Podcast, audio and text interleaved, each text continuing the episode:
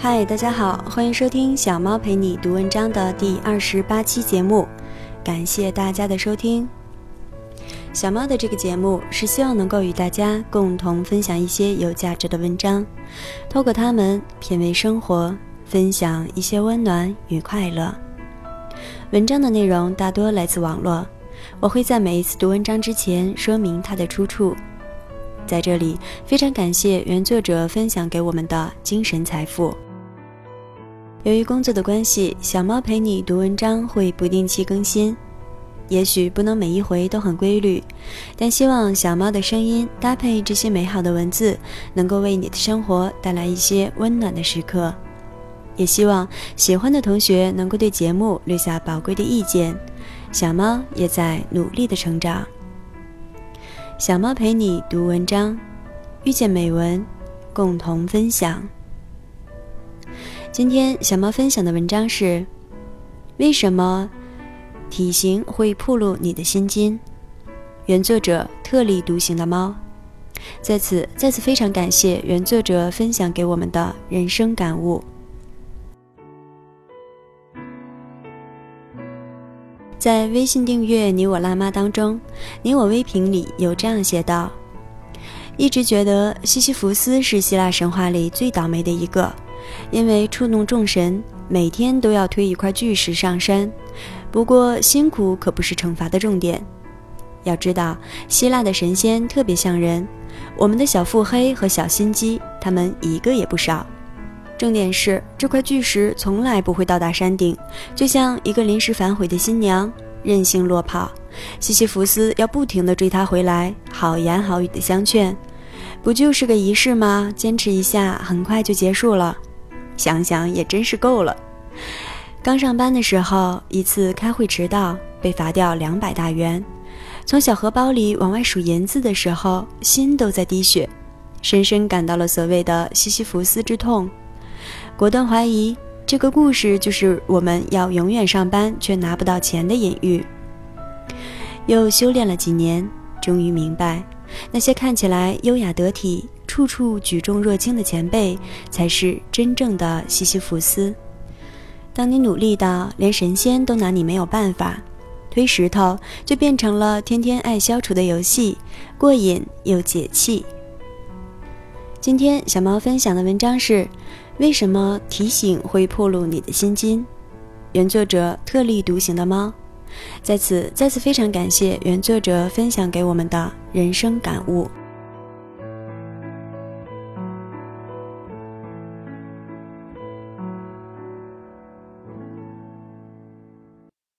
为什么体型会暴露你的心经？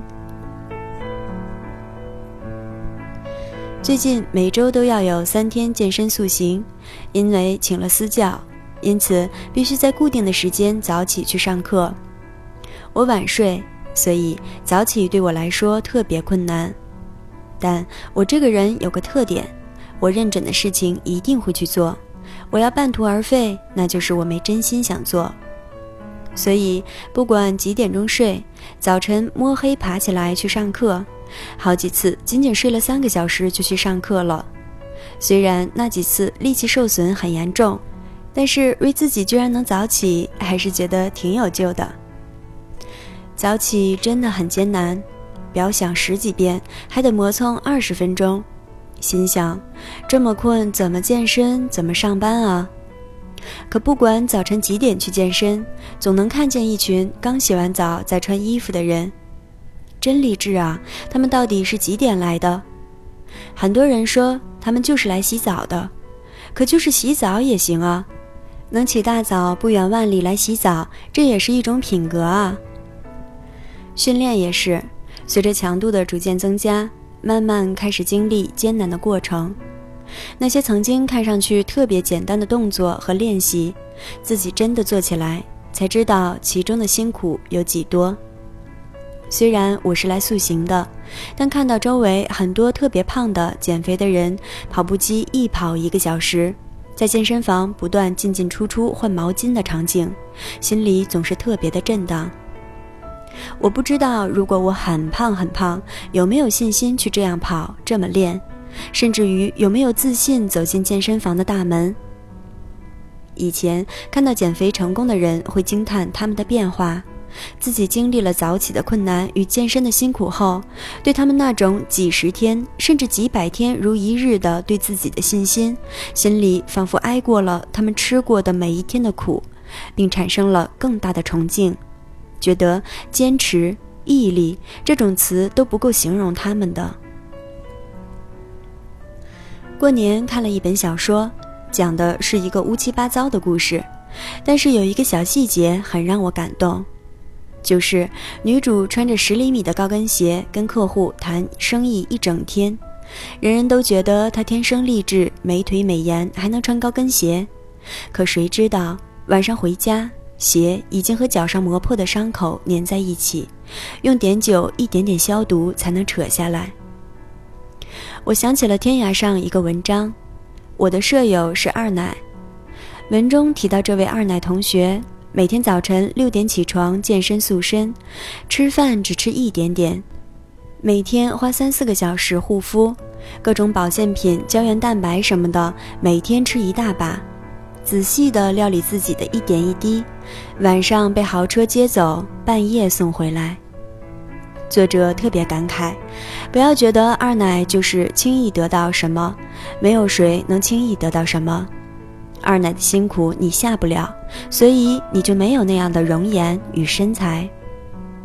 当然不是说二奶很光荣，而是说，你以为很轻易的，好像是关乎天赋的事情，可背后的辛苦你看不到。没有什么人天生丽质，只是看你愿意把辛苦花在哪里。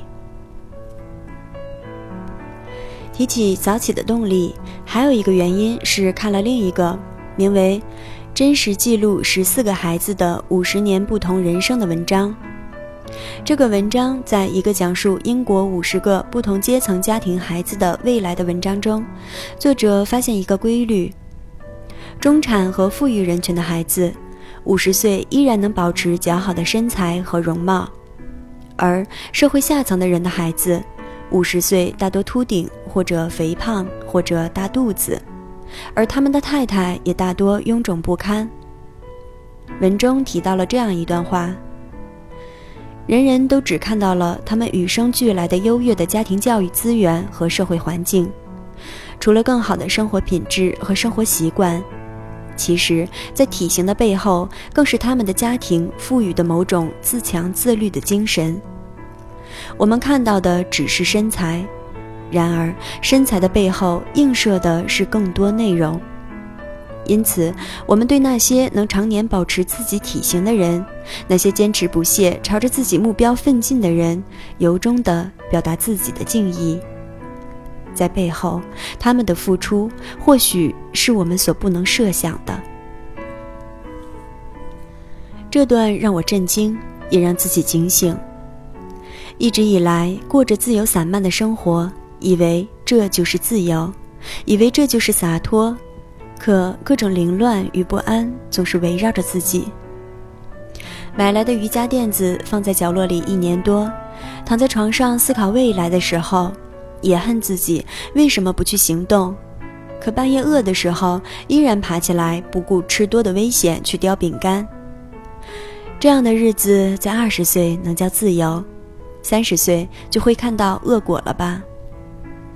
早晨八点在健身房蹬自行车的时候，放眼望去，整个健身房里那些奔跑的、举杠铃累到需要吼一嗓子才能举起来的、做 plank 趴地上吐舌头的，以及只睡了三个小时也要爬起来、绝不跟教练推时间的自己，你必须很努力，才能看起来毫不费力。每当早晨被闹钟闹醒，难受的各种腻歪，想要跟教练推课的时候，总是提醒自己，要做一个自律的人。三周早起训练带来的改变，除了身体形态方面的改善，更多的是精神上的饱满与自信，不再头昏脑胀和浑浑噩噩地度过每一天。即便是晚睡早起，也有足够的精力去面对一天的挑战。笑容更自信，就连打架都更有劲儿了，仿佛回到了初高中劲儿总也使不完的年代。我开始相信，高度的自信是建立在自律的基础上的。你必须很努力，才能看起来毫不费力。这里是小猫陪你读文章，遇见美文，共同分享。这期的节目就到这里，感谢大家的收听。小猫陪你读文章，希望能为你的生活带来一些温暖，一些快乐。